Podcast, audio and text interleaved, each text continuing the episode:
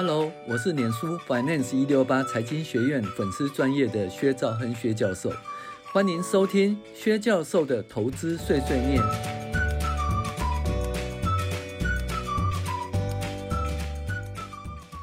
哎，各位网友，大家好，我是薛兆亨薛教授。我们现在进行财报碎碎念哈，零零三第三集营收分析的重点哈。那薛教授这次就是进阶财报分析啦，还有那个呃财报怪谈哈，就把它综合起来出个新书，然后我们也会推出这个课程，到请到时候请大家哈多多支持。好，那财报损益营收分析的重点，那就营收是最重要的哦。为什么？因为营收分析是那个损益表分析的起点，那同时它也是最早公布的财务资讯。通常在下个月十日前呢，会公布前一个月的营营业收入。哦，那财务报表就没那么快了哦。他只不过他可能是五月十五号公布第一季的财报哦，那就等得多少一个半月。八月十四号公布第二季的财报，也是等个多少一个半月。那十一月十四号公布第三季财报，三月三十一号公布前一年度第四季的财报，所以财报哈，它基本上啊要等多久？等大概三个月再加一个半月，就是你说一月份营收，那一月份的财报呢，就是要等到一二三都结束，就季一季结束以后再加一个半月才公布哈，所以那个营业收入比财务报表就是早多了哈。在财务报表还没公布前呢，每个月十日公布的前一个营业收入才是最早公布的财务资讯。那大家注意一件事哦，营业收入虽然重要，但是呢，等到财报公布了以后，那营业收入就是一个落后指标了。那时候财务报表的获利资讯才是相当重要的哈。但是在财务报表还没公布前，营业收入是最重要的哈。那我们看哦。那营业收入呢？它的分析重点哈，就是第一个长短期营收分析。因为单月数据呢，单月财务营业收入只是一个数据，没办法窥探其趋势哈。那要看三个月及十二个月的长短期平均营收，可以看出长短期哦的营收动能。那所以呢，我们一个表，就是说我们一个每个月的营收，还有。三个月平均营收跟十二个月平均营收哈，那这个是当初猎豹嗯，它这个创造的哈，就是一个做营收动能哈。那如果说三个月的营收突破十二个月营收，而且持续往上的话，就带动营收动能哈，这相当重要。好，那如果说但是。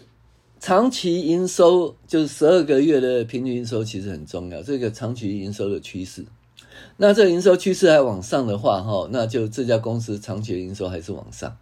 那可是中间会有三个月营收的短期营收，哈，会比较快动。那如果三个月营收突破十二个月营收一直往上的话，会带动长期营收再往上。那如果说三个月营收跌破十二个月营收往下的话，会把。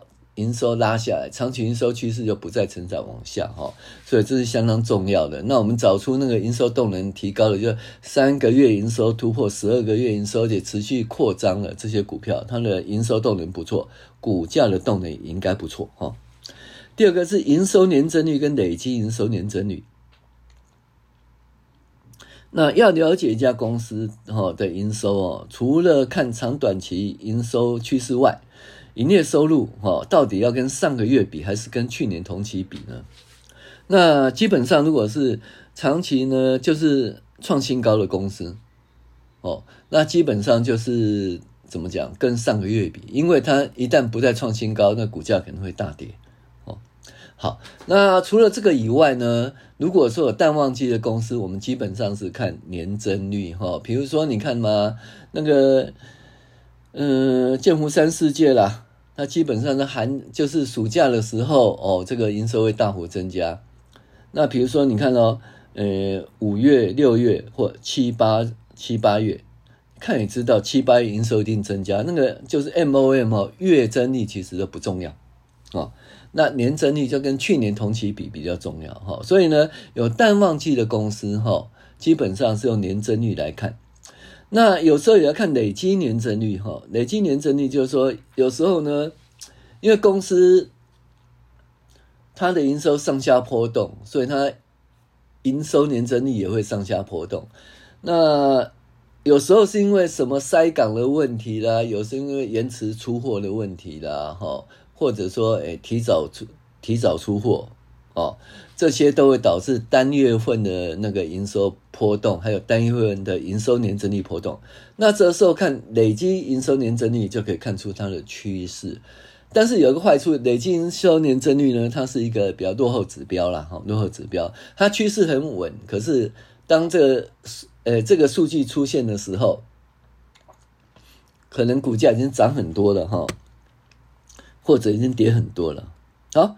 再就是呃客地区分析哈，那客户来自于美洲、亚洲、欧洲，其实是很重要资讯哦。呃，不只是当地的经济状况哈，同时呃汇率升贬哈，比如欧元升啊，或者是日元升或日元贬啊，就可以从那个客地区别的分析来看这家公司的状况哈。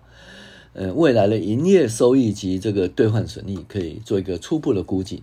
啊，客户别分析，那了解营收超过百分之十的客户，诶，未来听说要变成百分之五哈，要大客户了。那如果说，呃，一家公司的客户，呃，集中在少数几家公司，这大客户其实风险很大。那也可以看到说，诶，多了一个大客户或少了一个大客户的趋势哈。再是部门别分析哦，了解公司主要营收获利部门，可以了解哈。而某家钢铁公司其实收入不是于钢铁厂，哈，它可能来自于这垃圾回收，哈，焚化炉的收入。水泥公司收入可能不是来自于水水泥厂，哦，它可能其实是发电，哈。呃，这个东西部门别分析很重要。还有呢，哎，夏天到了啊，哎，某个超商卖的双麒麟，日本的双麒麟大卖哦，所以那个。某家提供双麒麟公司就大涨，可是实际上你看一下部门别分析，发现他卖双麒麟只卖一点点哈，占比重相当低哈。也还有呢，某些公司号称是特斯拉概念股，就在他的前他的十特斯拉从来不是他的大股大客户，因为没有占百分之十以上哈，所以这些是很好玩。再来是那个销售数量跟单价分析，就可以知道产品的销售数量、单价走势哈。那通常呢，销售单价提高了，公司呃有价格的强势定位哈，那毛利维持在高点。反之，营业收入提高，但是销货单价变低，明显是薄利多销的产业了哈。在销货退回及折让分析哈，那这大家比较少分析，就是说销货退回及折让，如果说占比重很高，那可能它的盈利品质不好，也可能是假的。就是就是假的销货，然后事后再退回，那也可能是就是说产品品质不好啊，被这个做折让。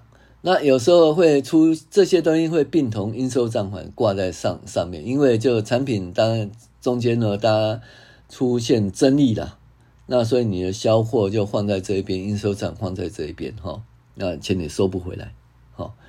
以上是营业收入分析的重点哈，那跟大家一起分享。我是薛兆亨薛教授，谢谢您的收听。